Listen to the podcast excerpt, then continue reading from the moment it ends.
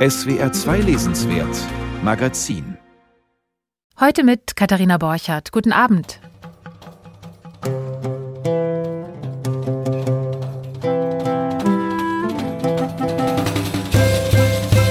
Heute wird gratuliert. Hans-Josef Orteil zum 70. Er hat auch ein neues Buch geschrieben. Und Ilse Eichinger zum 100. Was aber eher eine Hommage ist. Denn die Österreicherin starb ja bereits vor fünf Jahren. Wir hören aber noch einmal eine Lesung von ihr aus den 50ern. Zeitreise. Auf Zeitreise nehmen uns auch die Romane von Stefan Heim und Wassily Grossmann mit. Keine neuen Bücher, aber beide zum ersten Mal auf Deutsch. Heim und Grossmann erzählen vom Zweiten Weltkrieg. Der eine schrieb für ein amerikanisches, der andere für ein russisches Publikum. Und zum Schluss rückt Gerrit Wustmann unseren Begriff von Weltliteratur zurecht und gibt persische Lesetipps. Dazu sehr passend die Musik vom Ensemble Fisfus. Mozart im Morgenland heißt ihr Album.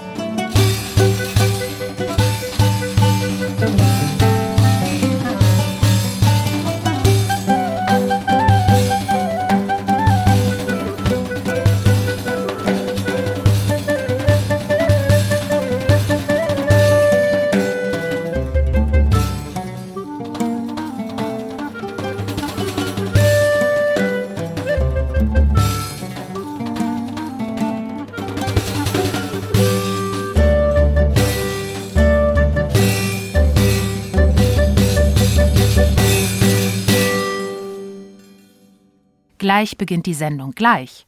Es muss erst noch der Junge mit der Sonnenbrille was erledigen. Bei ihm ist gerade jetzt früher Morgen. Der Junge ist noch etwas träge. Eugen Egner hat ihm eine seiner verblüffenden, grotesken, witzigen, ja flügelverleihenden Geschichten gewidmet. Gleich am Anfang seines neuen Erzählbands, der da heißt Ihr Radio hat eine wichtige Nachricht für Sie. Was natürlich immer stimmt. Jetzt gerade aber hakt's. Im Buch und im Radio. Das liest uns Bert Linnemann jetzt einmal vor. Denn erstmal muss der Junge in die Gänge kommen. Aber wie das so ist mit langen Jungs nach kurzen Nächten, es dauert. Bitte warten Sie, die Geschichte fängt gleich an. Der Junge mit der Sonnenbrille muss nur schnell noch was erledigen. Dafür werden Sie bestimmt Verständnis haben.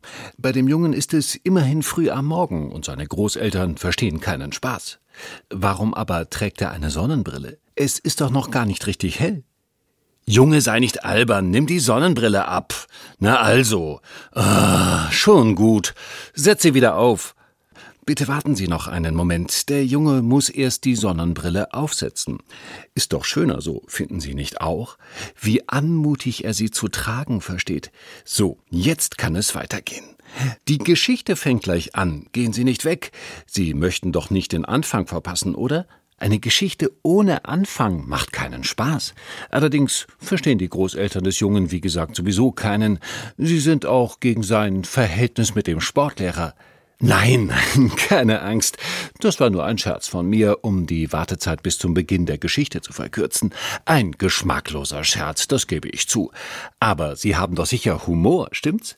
Na bitte, konnte ich mir auch nicht anders vorstellen. So, der Junge ist gleich fertig mit seinen Erledigungen. Wenn Sie bitte noch ein bisschen Geduld hätten, das wäre schön. Vielen Dank. Nanu, ich sehe ihn nicht mehr. Der Junge kann doch nicht einfach verschwinden. Sehen Sie ihn noch? Auch nicht. Äh, vielleicht hat er Bakterien. Von Bakterien hört man oft in letzter Zeit. Aber was soll das jetzt? Was macht denn der Oberförster da? Weg! Oberförster, weg! Jeden Augenblick kann die Geschichte anfangen. Hat man Worte. Ah, da ist der Junge wieder. Wo er wohl war? Wir werden es nie erfahren. Sehen Sie nur, wie souverän er das erledigt, was er zu erledigen hat. Beeindruckend für sein Alter. Schade, dass seine Großeltern so gar keinen Spaß verstehen. Garantiert ist er in wenigen Augenblicken fertig. Dann beginnt endlich die Geschichte. Ehrlich, nur die Ruhe, verehrtes Publikum, unternehmen Sie nichts. Der Staat kommt für alles auf. Vielleicht ist was mit dem Rentenanspruch oder es muss mal eben der Blutdruck gemessen werden. Manchmal müssen bei Lebewesen auch die Köpfe nachjustiert werden. Es ist ja praktisch immer irgendetwas und nichts ist perfekt, am wenigsten Lebewesen. Jetzt kann es aber wirklich nicht mehr lange dauern. Was habe ich gesagt? Der Junge ist fertig. Endlich fängt die Geschichte an. Endlich, endlich, endlich fängt die Geschichte an, also auch diese Sendung. Bert Linnemann las aus Eugen Egners neuem Erzählband, der im Verbrecherverlag erschienen ist, Ihr Radio hat eine wichtige Nachricht für Sie. Eine solche ist in gewisser Weise natürlich auch, dass der Autor Hans-Josef Orteil kommende Woche 70 Jahre alt wird und dass zu diesem Anlass ein neues Buch von ihm erschienen ist. Die Geschichte einer absoluten Grenzerfahrung. Denn der sehr produktive Hans-Josef Orteil fiel vor zwei Jahren nach einer Herz-OP ins Koma. Wie er sich zurück ins Leben gearbeitet hat, beschreibt er nun in seinem Buch Ombra, Roman einer Wiedergeburt. Ulrich Rüdenauer hat es gelesen. Unter den Krankheitsromanen und Tagebüchern gibt es das Subgenre der Rekonvaleszenzliteratur. Ein Autor oder eine Autorin kämpft sich darin zurück ins Leben und ins Schreiben. Katrin Schmitz seinerzeit mit dem Deutschen Buchpreis ausgezeichneter Roman Du stirbst nicht verhandelte die Folgen eines Schlaganfalls, der die Schriftstellerin mit Mitte 40 ereilt hatte. Friedrich Christian Delius erzählt in dem essayistischen Memoir Lebensanzeige oder die Stimmlosigkeit der Stimmbänder von einer Virusinfektion, die ihn fast das Leben gekostet hätte. Das jüngste Rekonvaleszenzwerk legt nun Hans-Josef Orteil vor. Ombra trägt die Gattungsbezeichnung Roman einer Wiedergeburt. Roman meint hier eher das Romanhafte des Geschilderten, das Unglaubliche, vielleicht auch Epiphanische daran. Denn was dem Ich-Erzähler im Buch widerfährt, hat der Autor vor zwei Jahren selbst erlebt. Mein Hirn ist durcheinander und ich weiß nicht, wie ich Ordnung hineinbringen könnte. Die Herzoperation liegt erst einen Monat zurück. Sie dauerte fünf Stunden und danach lag ich im Koma, aus dem ich fast nicht mehr erwacht wäre. Den Todestunnel, wie Orteil schreibt, hatte er da schon betreten und wurde doch noch einmal zurückgeholt. Geblieben ist eine tiefe Erschütterung die Angst, dass jederzeit etwas mit diesem fragilen Ich geschehen könnte, dass es ganz auseinanderbricht. Der leidenschaftliche Klavierspieler schafft es nicht mehr, linke und rechte Hand zu koordinieren. Der Schriftsteller bringt nicht einmal einen geraden Satz aufs Papier. Ich fühle mich hilflos und amputiert. Das ist der absolute Worst Case für einen wie Hans-Josef Orteil. Denn dieser Autor ist sozusagen die Joyce Carol Oates des deutschen Literaturbetriebs, zumindest was die Produktivität angeht. Wie Oates mit ihren unzählbaren Romanen ist auch Orteil ein Vielschreiber vor dem Herrn. 70 Bücher in 70 Lebensjahren, von den aberhundert sonstigen Texten für Zeitschriften und Zeitungen ganz zu schweigen. Selbst wenn er dereinst einmal nicht mehr unter uns weilen sollte, dürfte man trotzdem nicht vor einem neuen Buch von ihm sicher sein. Er würde Mittel und Wege finden, ein Werk aus dem Jenseits heraus zu veröffentlichen. Bei Orteil hat das Schreiben etwas Manisches. Es gehört zum Leben wie das Atmen. Es ist ein automatischer Vorgang. Das hat freilich auch einen Haken. Wenn bei einem Menschen wie Orteil die Massenproduktionsmaschine aussetzt, gerät das ganze Selbstverständnis in Gefahr. Diese Verunsicherung ist das Zentrum seines neuen Buches. Ein Mann, der die besten Jahre schon überschritten hat, auch wenn er sich noch für einen Jungspund und Energiebolzen hält, soll plötzlich Yoga machen, statt Klavier zu spielen. Er soll nach Walkingstöcken greifen, statt nach dem Bleistift. Und dann auch noch ein psychotherapeutisches Angebot in Anspruch nehmen, statt Gespräche mit den intellektuellen Freunden zu führen. Das kann einen schon mitnehmen und Fragen aufwerfen. Was zum Teufel waren die Ursachen und Hintergründe der sich heimlich und hinterrücks anschleichenden Erkrankung? Diesen Hintergründen will er auf unterschiedlichste Weise auf die Spur kommen. Ortal respektive sein Held registriert den neuen Zustand zunächst niedergeschlagen, dann mit größer werdendem Interesse. Und diesen Prozess des Zurückfindens und des Erkenntnisgewinns protokolliert er in Ombra. Das italienische Wort steht übrigens für den Schatten, den Verdacht, den Zweifel, ebenso wie für ein Glas Wein, das man als Aperitif zu sich nimmt. Orteils alter Ego gibt den Musterpatienten, obwohl ihm beim Treppensteigen der Schweiß ausbricht. Er nimmt Hausaufgaben und gute Ratschläge mit nach Hause, er will es ruhiger angehen lassen und eröffnet dann doch in bedenklichem Gesundheitszustand eine Art Gedenkmuseum für sein Werk und seine Familiengeschichte in seinem Kindheitsort im Westerwald. Kleine und größere Ereignisse sind Teil des Kampfes um das Weiterleben. Langsam, ganz langsam kehrt er in seine Welt zurück, in seine Kindheit in Köln-Nippes, aber selbstverständlich auch in die der Literatur, der Kunst, der Musik und des Literaturbetriebs. Eine große Lesung aus seinem jüngsten Buch über Ernest Hemingway im Funkhaus des WDR ist für den von Gefallsucht nicht ganz freien Autor eine Wiedergeburt. Vor hunderten Zuhörern, darunter macht er es nicht, findet er langsam zu einer Vorlesestimme und triumphiert nach bestandener Prüfung. Ich werde angesprochen und befragt und sogar gefeiert. Sie sind wieder der Alte. Niemand liest so gut wie Sie. Was für ein kluges Gespräch. Ich werde meiner Nichte davon berichten. Die liest alle ihre Bücher. Vielen Dank, großen Dank, meinen besten Dank. Das Signieren dauert mehr als eine Stunde, und danach weiß ich nicht mehr, wie viele Gläser ich getrunken habe. Ich spüre einen ekstatischen Rausch, wie ich lange keinen mehr erlebt habe. Die Lesung als dionysisches Fest, das in befreienden, erlösenden Tänzen ausklingt.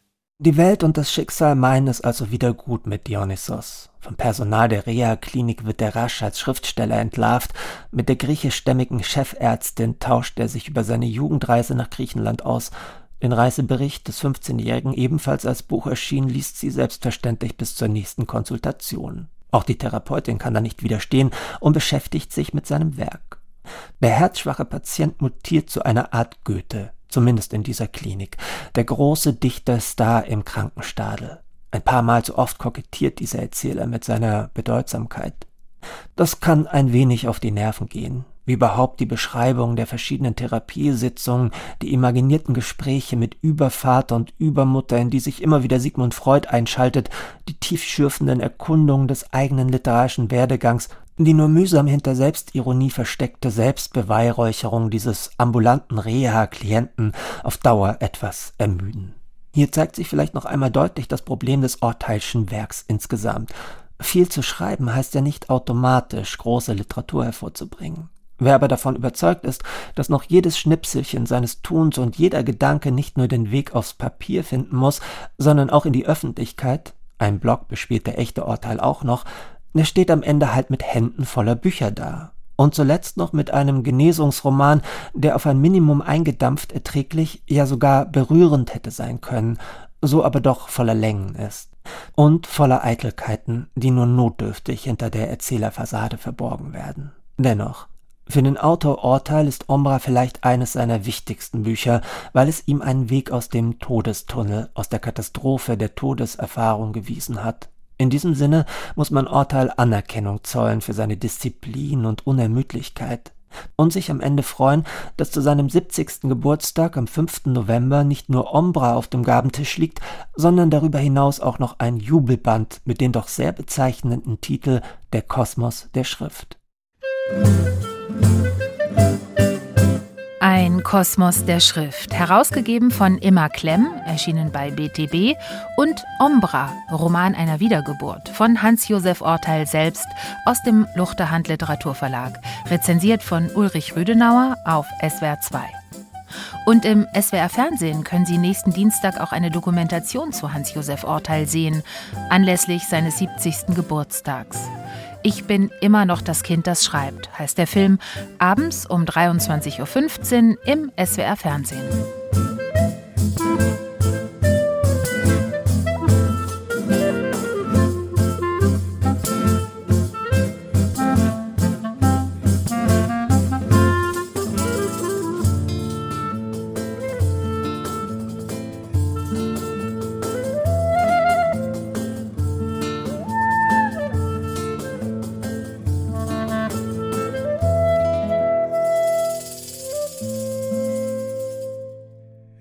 Ilse Eichinger blieb in Österreich. Ihrer Zwillingsschwester Helga gelang 1939 noch die Flucht. Mit einem Kindertransport gelangte sie nach Großbritannien. Die 17-jährige Ilse aber blieb bei ihrer jüdischen Mutter in Wien. Viele Familienmitglieder wurden in den folgenden Jahren ermordet, sie selbst aber überlebte.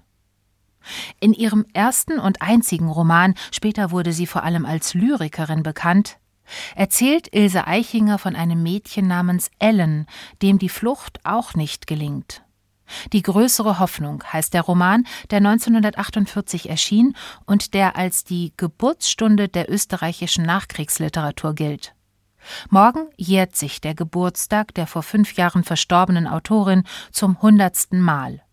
Hören Sie den Beginn der größeren Hoffnung, gelesen von Ilse Eichinger selbst, im Jahr 1952.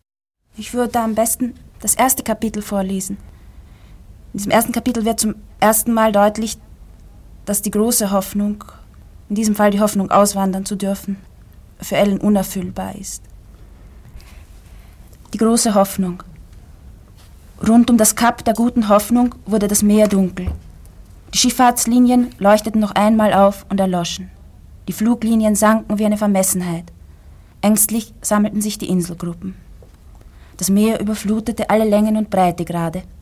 Es verlachte das Wissen der Welt, schmiegte sich wie schwere Seide gegen das helle Land und ließ die Südspitze von Afrika nur wie eine Ahnung im Dämmern. Es nahm den Küstenlinien die Begründung und milderte ihre Zerrissenheit. Die Dunkelheit landete und bewegte sich langsam gegen Norden. Wie eine große Karawane zog sie die Wüste hinauf, breit und unaufhaltsam. Ellen schob die Matrosenmütze aus dem Gesicht und zog die Stirne hoch. Plötzlich legte sie die Hand auf das Mittelmeer. Eine heiße kleine Hand, aber es half nichts mehr. Die Dunkelheit war in die Häfen von Europa eingelaufen. Schwere Schatten sanken durch die weißen Fensterrahmen. Im Hof rauschte ein Brunnen. Irgendwo verebbte ein Lachen. Eine Fliege kroch von Dover nach Calais. Ellen sprang vom Sessel. Ihr Matrosenmantel stand erschrocken offen. Sie legte den Kopf auf das Fensterbrett und zog ihn wieder zurück. Sie ließ die Landkarte von der Wand und breitete sie auf den Fußboden. Und sie faltete aus ihrer Straßenbahnkarte ein weißes Papierschiff mit einem breiten Segel in der Mitte. Das Schiff ging von Hamburg aus in See. Das Schiff trug Kinder, Kinder, mit denen irgendetwas nicht in Ordnung war. Das Schiff war voll beladen. Es fuhr die Westküste entlang und nahm immer noch Kinder auf. Kinder mit langen Mänteln und ganz kleinen Rucksäcken, Kinder, die fliehen mussten. Keines von ihnen hatte die Erlaubnis zu bleiben und keines von ihnen hatte die Erlaubnis zu gehen. Kinder mit falschen Großeltern, Kinder ohne Pass und ohne Visum, Kinder, für die niemand mehr bürgen konnte. Deshalb fuhren sie bei Nacht. Niemand wusste davon.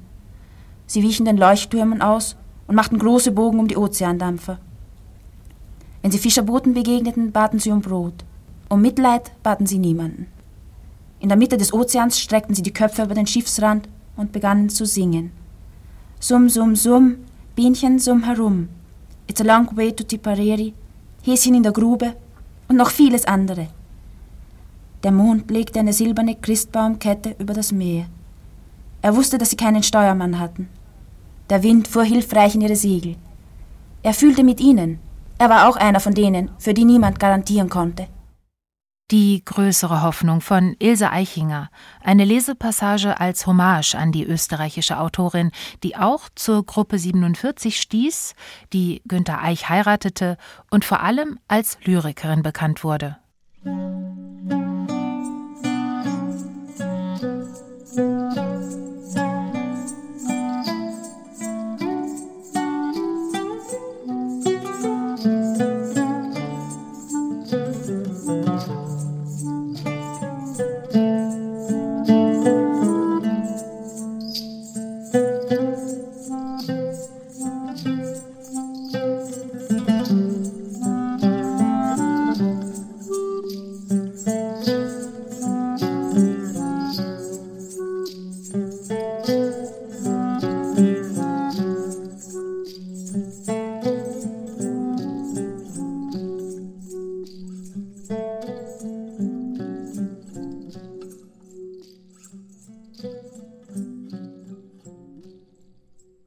Stefan Heim war nur wenige Jahre älter als Ilse Eichinger. Auch er stammte aus einer jüdischen Familie, auch er war in Gefahr und emigrierte 1935 in die USA. Er studierte und schrieb für amerikanische Zeitungen, aber auch seine ersten Romane, und zwar auf Englisch.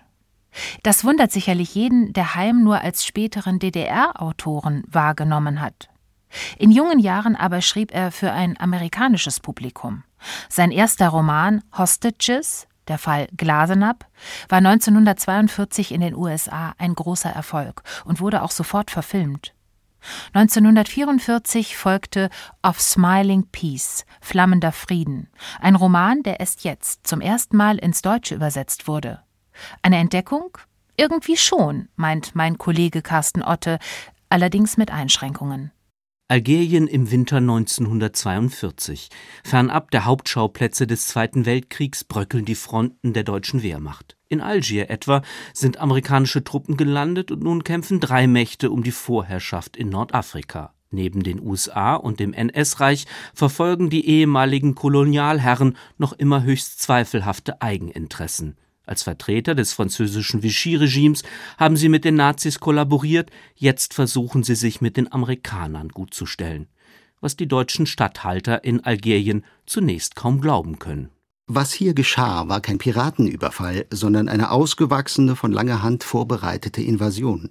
Um sie so überraschend durchführen zu können, war die Kooperation von mindestens einem Teil der französischen Armee nötig gewesen. Stefan Heim weiß in seinem Roman Flammender Frieden aus der unübersichtlichen Gemengelage, in der interessanterweise die einheimische Bevölkerung kaum eine Rolle spielt, einen Machtkampf von nur wenigen Figuren zu spinnen. Protagonist der Geschichte ist der aus Deutschland stammende Agent Bert Wolf, der einst in Spanien gegen die Faschisten kämpfte und nun als Mitarbeiter des US-Geheimdienstes deutsche Gefangene verhört. Er ist vor allem hinter dem gewieften Generalstabsoberoffizier Ludwig von List her, der ihm im Laufe des Krieges immer wieder entwischt. Bert Wolf ist ein Intellektueller, einer, der sich fragt, wie weit er gehen darf, um an die richtigen Informationen zu gelangen. Der Zweifel macht diese Hauptfigur stark. Er hat ein Gespür für die politischen Konflikte und weiß genau, dass er sich in Nordafrika auf gefährlichem Grund bewegt. Wir sind hier in einem Land mit latenten Konflikten zwischen Eingeborenen und Kolonisten, mit sozialen Brüchen, die viel tiefer als in den Vereinigten Staaten reichen. Als Vertreter der ehemaligen französischen Kolonialmacht fungiert ein windiger und machtbewusster Franzose namens Jules-Marie Monêtre. Und zwischen all den Militärmännern steht eine attraktive Frau namens Marguerite Fresneau, die ihre Gunst entsprechend den jeweiligen Machtverhältnissen zu verteilen weiß. Derzeit pflegt sie noch eine Liaison mit dem hochintelligenten Zyniker List, dann aber schlägt das Schicksal zu. Ein Kampfbomberpilot verliert die Kontrolle über seine Maschine, stürzt in eine Kirche und zerstört auch umliegende Gebäude. In diesem Chaos lernt Bert Wolf jene Dame kennen, die keineswegs als professionelle Krankenschwester unterwegs ist, den Verletzten jedoch umgehend hilft. Diese Hilfsbereitschaft schindet bei Wolf großen Eindruck und auch Marguerite ist von dem freundlichen US-Soldaten fasziniert, wie uns die allwissende Erzählstimme umgehend mitteilt. Ihr gefiel dieser amerikanische Lieutenant. Er wirkte jung und formbar, eine Abwechslung gegenüber den rigorosen Forderungen von List. Marguerite, deren Motive lange Zeit im Dunkeln bleiben, erzählt nichts von ihrem prominenten und rachsüchtigen Liebhaber. Sie ahnt wohl, dass List auf der Fahndungsliste der Amerikaner steht, aber anstatt auf Distanz zum neugierigen Bert Wolf zu gehen, beginnt sie ein Gespräch, aus dem bald ein Flirt und schließlich ein handfester Loyalitätskonflikt entsteht. Seit Margret mit List zusammen war, hatte sie keine Gelegenheit mehr gehabt, jemanden zu bezirzen, und das vermisste sie sehr. Sie kam sich wie ein Biber vor, der seine Zähne auch dann gebrauchen muss, wenn er gerade nicht mit einem Bau beschäftigt ist. Mein kleiner Lieutenant, dachte sie, mein armer kleiner Lieutenant. Ein Hauch von Casablanca weht durch diesen Roman, und es ist nicht nur der zuweilen etwas schnulzige Stil, der die Lektüre von Flammender Frieden mühsam macht. Spätestens nach hundert Seiten wissen wir, dass sich nicht nur die politische Konfrontation in Nordafrika, sondern eben auch die Dreiecksgeschichte zuspitzt. Bert Wolf wird den deutschen Offizier, der nicht nur sein politischer Gegenspieler ist, nach diversen Maskeraden enttarnen und festnehmen. Überraschend immerhin, dass der Protagonist nicht nur die militärische Strategie, sondern auch seine Rolle als sehnsüchtiger Mann reflektiert. Heute brauchte er die Gesellschaft einer Frau. Er wollte eine mit weicher Stimme und verständnisvollem Blick, schön und sanft, mit Händen, die ihm den Druck von der Stirn nahmen und Lippen, die ihn zur Ruhe finden ließen. Wenn er unglücklich war oder verstört, beschwor er immer wieder diese Traumfrau herauf, was ziemlicher Unsinn und doch blöd war, da es keine reale trostspendende Frau mit den Hirngespinsten seiner Fantasie aufnehmen konnte. Stefan Heim veröffentlichte Of Smiling Peace, wie der Originaltitel lautet, im Frühjahr 1944. Da war Heim, der fast zehn Jahre zuvor Deutschland verlassen musste, gerade als amerikanischer Soldat in Frankreich gelandet. Der schreibende GI spiegelt sich offensichtlich in seiner brüchigen Hauptfigur, die grundlegende Fragen stellt. Was ist die historische Wahrheit? Heiligt der Zweck die Mittel? Wie lässt sich Demokratie in Ländern durchsetzen, die diese Staatsform gar nicht wollen? So schwergewichtig das Thema, so durchschaubar die Dramaturgie, so begrenzt die Ästhetik dieser Unterhaltungsliteratur. Interessant ist das Buch eher im historischen Kontext. Vielleicht sogar im Vergleich ähnlicher Kriegsromane, die für das amerikanische Publikum in dieser Zeit geschrieben wurden und für Germanisten, die wissen möchten, wie sich der Schriftsteller Heim entwickelt hat. Tatsächlich hielt der Autor selbst Of Smiling Peace viele Jahrzehnte später für nur wichtig für mich, aber nicht für den Leser von heute. Auch deshalb übersetzte er dieses Frühwerk später nie ins Deutsche, während er viele seiner auf Englisch verfassten Bücher sehr wohl in die Muttersprache übertrug. Zudem kam 1948 sein millionenfach gedrucktes Weltkriegsepos The Crusaders heraus, das in Westdeutschland unter dem Titel Bitterer Lorbeer publiziert wurde. Heinrich Böll hielt diesen Roman für eines der besten und bedeutendsten Kriegsbücher. Dieser Bestseller, der dem Autor literarischen Ruhm einbrachte, geht auch inhaltlich weit über Flammender Friede hinaus und erzählt, wie die Befreier von einst im aufziehenden Kalten Krieg ihre Ideale verraten haben. Der C. Bertelsmann Verlag, in dem das Werk Heims seit Jahrzehnten erscheint, feiert Flammender Friede als große Entdeckung. Das ist sicherlich übertrieben.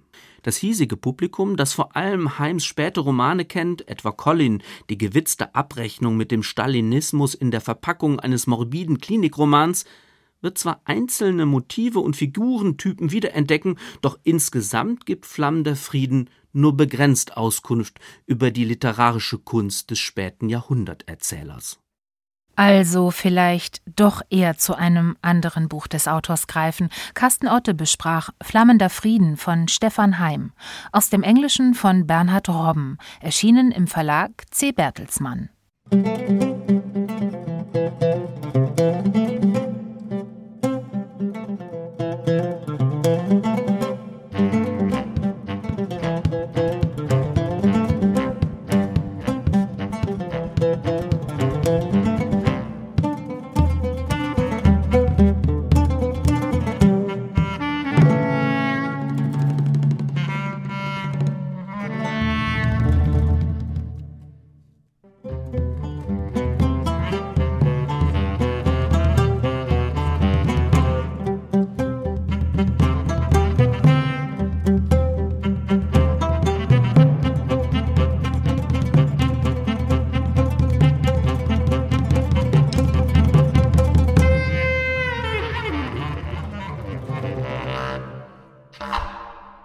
Wassili Grossmann war dabei. Er war in Stalingrad, als die Deutschen angriffen. Das war im Sommer 1942. Mehrere Monate dauerte die entsetzliche Schlacht um den Industriestandort an der Wolga. Die Zivilbevölkerung wurde niedergemacht, die Rote Armee schwer dezimiert und die deutsche Wehrmacht eingekesselt. 700.000 Menschen, so schätzt man, sind bei der Schlacht um Stalingrad umgekommen. Ein Fanal, das zum Wendepunkt im Zweiten Weltkrieg werden sollte. Der russische Autor Wassili Grossmann war als Kriegsreporter dabei. Später schrieb er einen über 2000 Seiten starken, zweiteiligen Roman über Stalingrad. Der zweite Teil, Leben und Schicksal, liegt bereits seit längerem auf Deutsch vor. Jetzt ist endlich auch der erste Teil erschienen, der einfach Stalingrad heißt und der das städtische Leben vor der Schlacht beschreibt. Eine Entdeckung, findet Wolfgang Schneider. Stalingrad. Die fünfmonatige erbitterte Schlacht, die Hunderttausenden Soldaten das Leben kostete und die Zivilbevölkerung furchtbar leiden ließ, ist eine historische Zäsur. Der russische Schriftsteller Wassili Grossmann war selbst als hochverehrter Kriegsreporter in Stalingrad. Schon bald darauf ging er daran, seine Erfahrungen in einem monumentalen zweibändigen Roman nach Maßgabe von Tolstois Krieg und Frieden zu verarbeiten. Der vielgerühmte zweite Teil Leben und Schicksal, der im Wesentlichen die Monate der Schlacht von Oktober 1942 bis zur deutschen Kapitulation Ende Januar 1943 schildert, erschien auf Deutsch bereits im Jahr 2007. Der erste Teil ist erst jetzt in deutscher Übersetzung zu lesen. Er heißt schlicht Stalingrad. Bevor die Kämpfe um die Stadt beginnen, lässt sich Großmann darin epische 700 Seiten Zeit, um seine zahlreichen Figuren zu entwickeln und deren in Leben und Schicksal noch gekappte Vorgeschichte zu erzählen. Wie Tolstoi stellt er mit den Schaposchnikows und den Strums zwei miteinander verbundene und weit verzweigte Familien in den Mittelpunkt. Berührend ist die Schilderung des Alltags in Stalingrad, während die Front bedrohlich näher rückt. Wie eine Phantasmagorie erscheint die sommerliche Stadt, wo der frische, von der Wolga herüberwehende Wind die Tischtücher der Restaurants flattern lässt. Einige ziemlich erbitterte Kapitel zeigen auch Soldaten auf der deutschen Seite. In langen Rückblenden erzählt der Roman vom Trauma des deutschen Überfalls auf die Sowjetunion im Jahr zuvor und von den demütigenden Rückzügen der Roten Armee. Dann legen 600 deutsche Bomber im August 1942 Stalingrad in Schutt und Asche. Auf 70 unter die Haut gehenden Seiten schildert Grossmann die verheerenden Angriffe, bei denen etwa 40.000 Zivilisten starben. Feuersbrünste begannen zu lodern, entfacht von Zehntausenden von Brandbomben. In Rauch, Staub und Flammen, begleitet von einem Krachen, das Himmel, Wasser und Erde erschütterte, ging die große Stadt zugrunde. Es war ein entsetzliches Bild, aber noch entsetzlicher war der brechende Blick eines sechsjährigen Menschen, den ein Eisenträger zerquetscht hatte. Es gibt Kräfte, die gewaltige Städte aus der Asche heben können, aber keine Kraft der Welt kann das Augenlid, kann die leichten Wimpern eines toten Kindes anheben. Dieser Zoom vom Weitwinkelblick auf die brennende Stadt zum grausigen Einzelschicksal mag etwas plakativ wirken. Aber genau darauf kommt es Wassili Grossmann an, die Leiden der Einzelnen über den militärisch-strategischen Details nie aus dem Blick zu verlieren. Er beschreibt eine Epoche, die mit Entsetzen erfüllt ist. Und dennoch bewahrt er sich den teilnehmenden Ton eines unbeirrbaren Menschenfreunds. Als sowjetischer Kriegsreporter hat Grossmann im umkämpften Stalingrad mit einfachen Soldaten und Generälen, Scharfschützen und Sanitätern gesprochen. Sein Roman profitiert von dieser Menschenkenntnis und der hautnahen Erfahrung des Krieges, vor allem in den gleichsam mit allen Sinnen geschriebenen Schlachtbeschreibungen. Instruktionen und Anleitungen können nicht vermitteln, was ein Mann fühlt, denkt, wie er sich verhält, wenn er sich mit dem Gesicht an den Boden des Schützengrabens presst während keine 40 Zentimeter über seinem zerbrechlichen, erdbestreuten Schädel die Raupenketten eines feindlichen Panzers knirschen und er den Geruch von trockener Stauberde und den heißen, öligen Qualm der Abgase einatmet. Man kann kritisieren, dass Grossmann in Stalingrad noch weitgehend einer parteitreuen Sichtweise verpflichtet ist, die er erst im zweiten Band Leben und Schicksal so gründlich demontiert, dass dieser Roman zu seinen Lebzeiten nicht erscheinen konnte. In Stalingrad aber ist vom sowjetischen Terror noch kaum die Rede. Der ideologische Überwachungsdruck wird allenfalls angedeutet in den Ausführungen über Abartschuk, den ersten Ehemann von Lyudmila Nikolajewna Schaposchnikowa, die Viktor Pawlowitsch Strumm heiraten wird, den genialen Physiker, der in Leben und Schicksal zur Hauptfigur wird.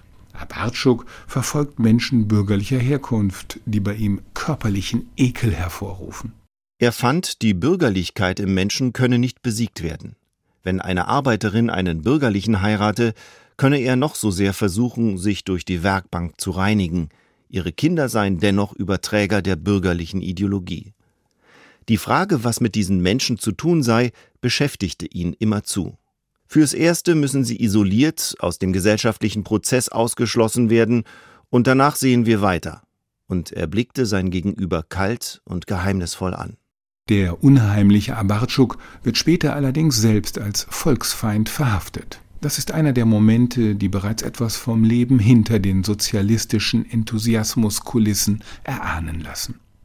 Zweifellos waren viele Menschen in der vom Vernichtungskrieg heimgesuchten Sowjetunion angetrieben von den sozialistischen Idealen, die Grossmann in diesem Buch noch so ungetrübt schillern lässt.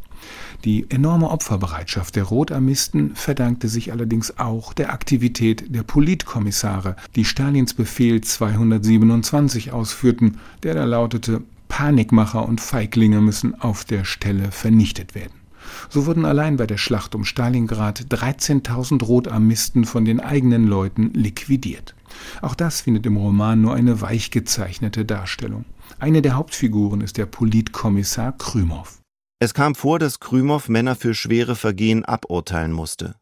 Einer stellte sich krank, ein zweiter schoss sich ins Bein. In den Dörfern mussten Verräter abgeurteilt werden. Er konnte erbarmungslos sein, wenn er es für nötig hielt. Aber er konnte auch freundlich sein, konnte begründen, darlegen, überzeugen, konnte geduldiger sein als der geduldigste Arzt. Wenn dieser ideologische Arzt über die Weltlage und seine ach so schweren Pflichten reflektiert, klingt das immer wieder nach Propagandaleitartikeln gegen den Faschismus. Auch Grossmanns Lob auf die Errungenschaften der sowjetischen Aufbaujahre ist von den Schablonen des sozialistischen Realismus bestimmt. Bergwerke, kolossale Stahlfabriken, Traktorenwerke, blühende Kolchoselandschaften und Helden der Arbeit. Im russischen Original erschien Stalingrad 1952, ein Jahr vor Stalins Tod. Zuvor waren mehrere Fassungen entstanden, in denen Grossmann den Roman nach den Vorstellungen der Redakteure und Zensoren veränderte. Spätere Auflagen wurden wiederum im Zeichen von Chruschtschovs Tauwetterpolitik umgearbeitet. Die deutsche Übersetzung des Romans folgt nun einer russischen Neuausgabe, die aus den verschiedenen Fassungen so rekonstruiert wurde, dass die Qualitäten des Werks und die Intentionen des Autors bestmöglich zur Geltung kommen.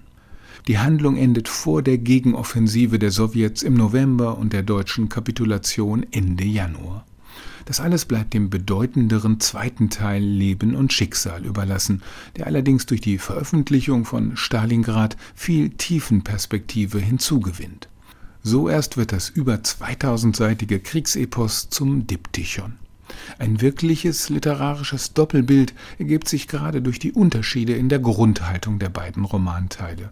Sowjetoptimismus hier, dissidentische Desillusion dort. Beide Werke zusammen ergeben ein großes literarisches Dokument aus der Geschichtshölle des 20. Jahrhunderts.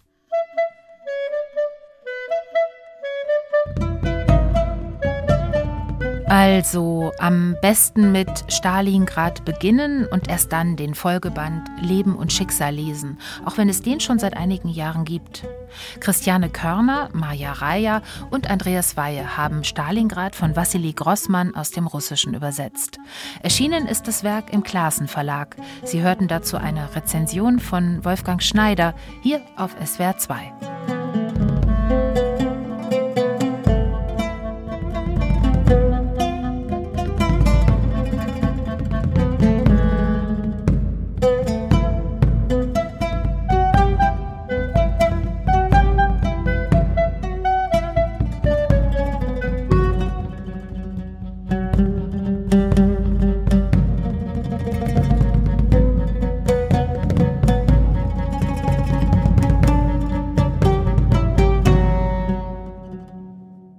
Das schönste Meer ist das noch nicht befahrene, sagte der türkische Dichter Nazim Hikmet einmal und meinte damit die Literaturen der Welt, die uns in allerfernste Gewässer führen können.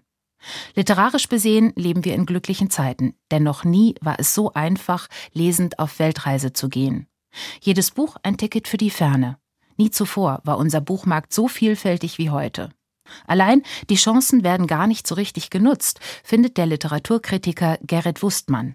Darüber hat er ein Buch geschrieben, Weltliteratur, warum wir ein neues Literaturverständnis brauchen.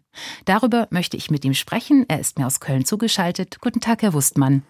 Hallo, Frau Borchert. Ja, Weltliteratur ist Westliteratur. Fassen Sie die Situation auf unserem Buchmarkt ganz knapp und sehr prägnant zusammen. Wie kommen Sie denn zu diesem Fazit? Naja, Weltliteratur ist eben nicht Westliteratur, sondern Weltliteratur ist Weltliteratur. Das Problem, das wir auf dem deutschen Buchmarkt haben, ist immer wenn oder fast immer wenn von Weltliteratur gesprochen wird, wird faktisch von westlicher, also von europäischer in der Regel oder nordamerikanischer Literatur gesprochen. Wenn wir uns die großen internationalen Literaturpreise ansehen, wenn wir uns die besten Listen ansehen, auch gerne die besten Listen, die mit dem Begriff Weltliteratur jonglieren, dann finden wir, dass sie in der Regel zu 90 Prozent oder mehr aus westlicher Literatur bestehen. Das ist auf verschiedene Weise ein Problem. Zum einen ist es ein Problem, dass hier die Behauptung aufgestellt wird, Literatur von Weltrang würde nur im Westen geschrieben, was natürlich haarsträubender Unsinn ist. Und zum anderen wird, naja, eine sehr eurozentrische und damit eben auch verzerrte Sicht auf die Literatur und eben auf die Welt dargestellt. Denn wenn wir überwiegend nur westliche Literaturen lesen, dann bleiben wir in unserer Perspektive und auch in unserer Leseerfahrung sehr einseitig. Ja, das ist genau die Frage, die ich auch stellen wollte. Was bietet uns denn die Literatur, die nicht Westliteratur ist oder nicht nur Westliteratur, sondern Nord-, äh, Süd- und Ostliteratur? Warum sollen wir ein Buch aus dem Iran lesen oder warum eins aus Algerien?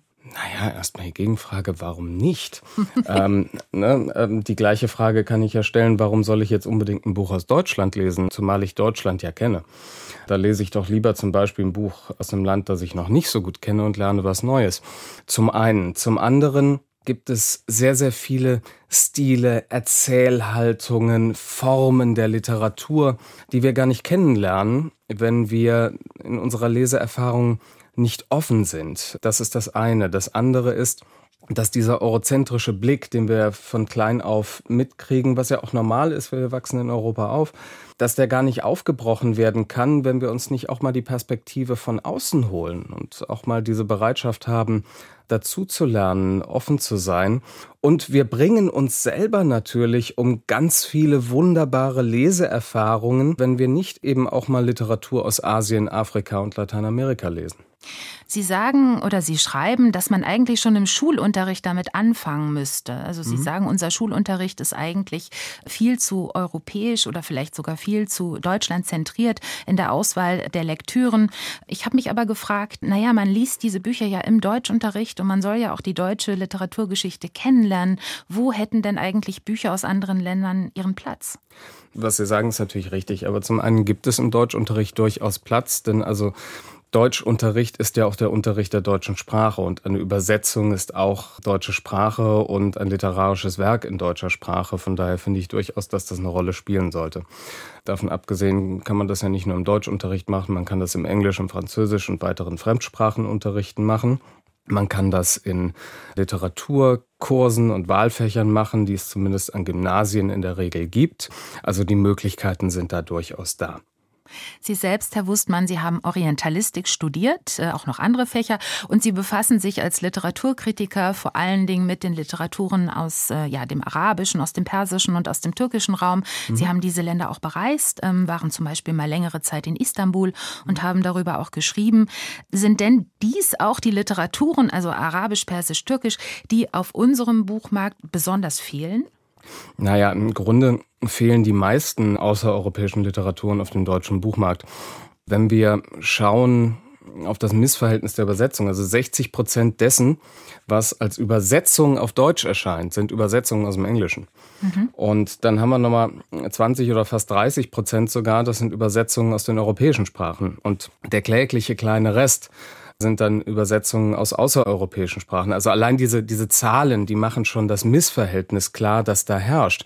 Wir haben zwar auf der einen Seite, wie Sie eingangs gesagt haben, den vielfältigsten Literaturmarkt, den wir je hatten, mit unglaublich vielen Übersetzungen, aber zugleich ist das alles sehr, sehr westzentriert und eben auch in der Aufmerksamkeit, auch eben im Schulunterricht, im Feuilleton, bei den Literaturpreisen, bei der medialen Aufmerksamkeit und natürlich auch in den Buchhandlungen. In den meisten Buchhandlungen muss man schon ordentlich suchen, bis man nicht westliche Literatur findet, es sei denn, es ist gerade zufällig ein Bestseller aus einem nicht westlichen Land, was eher selten passiert.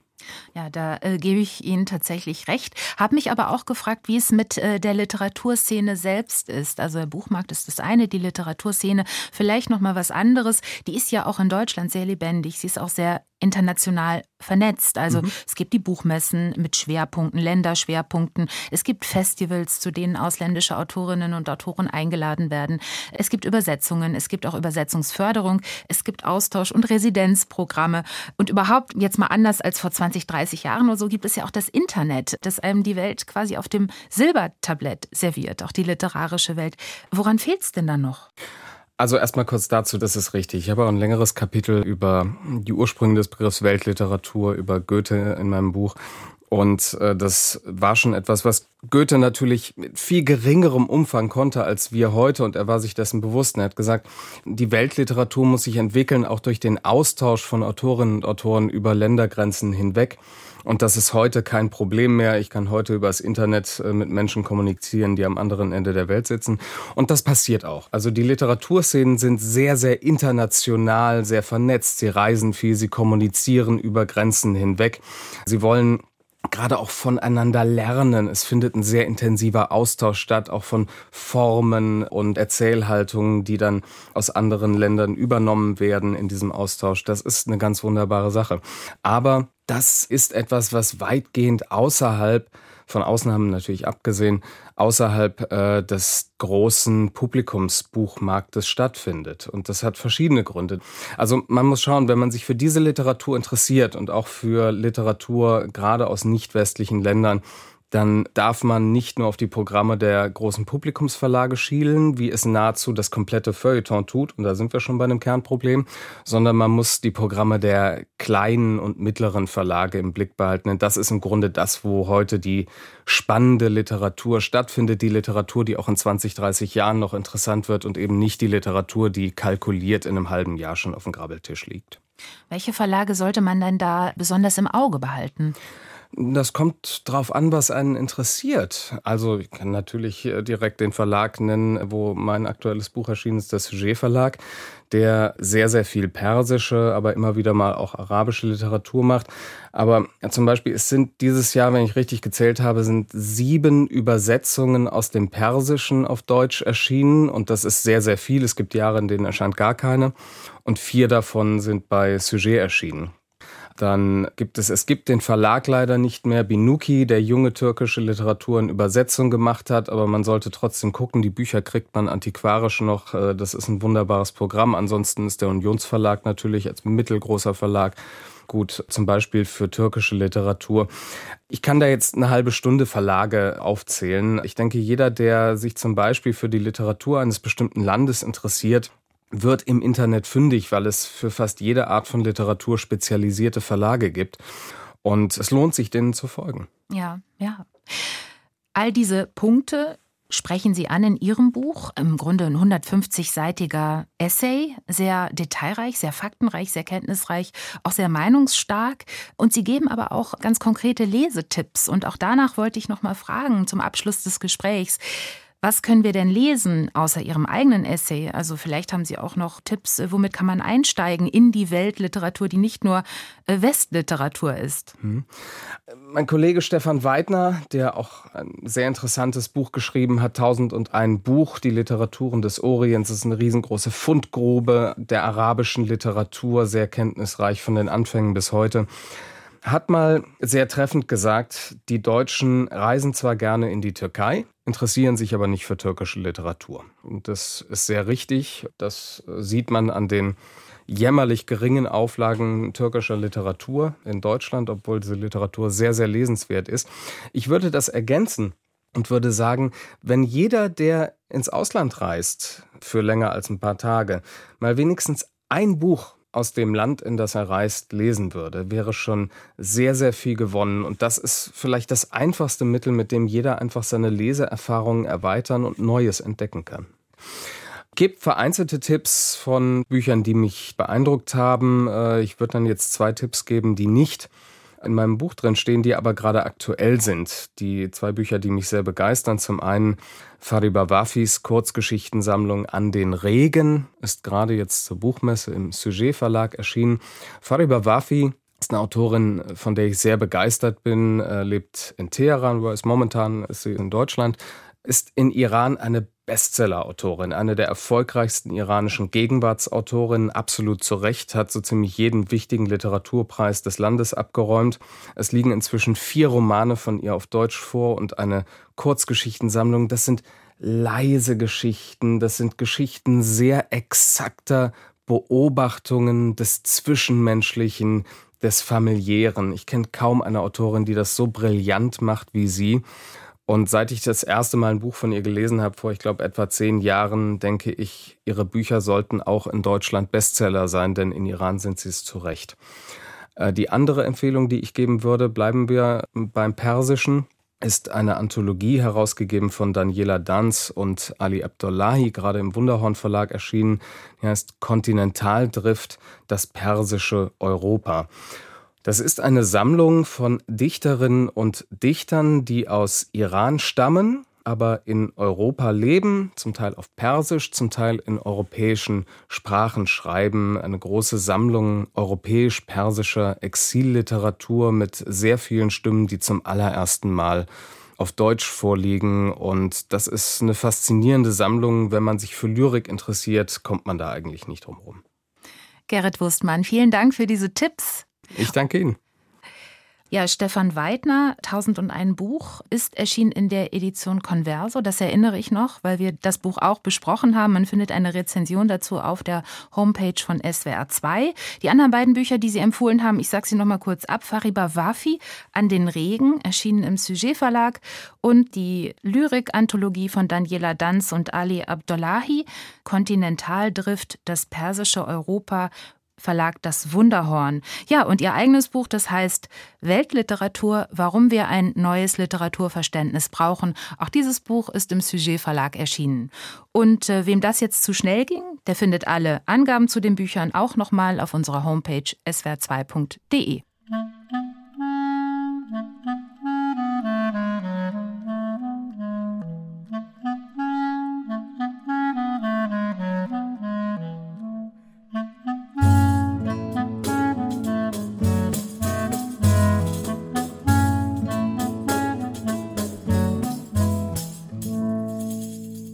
Eine Stunde Literatur, eine Stunde neue Bücher. Heute lasen wir aus Ihr Radio hat eine wichtige Nachricht für Sie, dem neuen Erzählband von Eugen Egner, Verbrecherverlag. Wir besprachen Hans-Josef Orteils Roman einer Wiedergeburt, Ombra, Luchterhand Literaturverlag, dann Flammender Frieden von Stefan Heim, Verlag C. Bertelsmann und Stalingrad von Wassili Grossmann, Klassen Verlag. Und zuletzt Gerrit Wustmanns Essay Weltliteratur, warum wir ein neues Literaturverständnis brauchen, Sujet Verlag.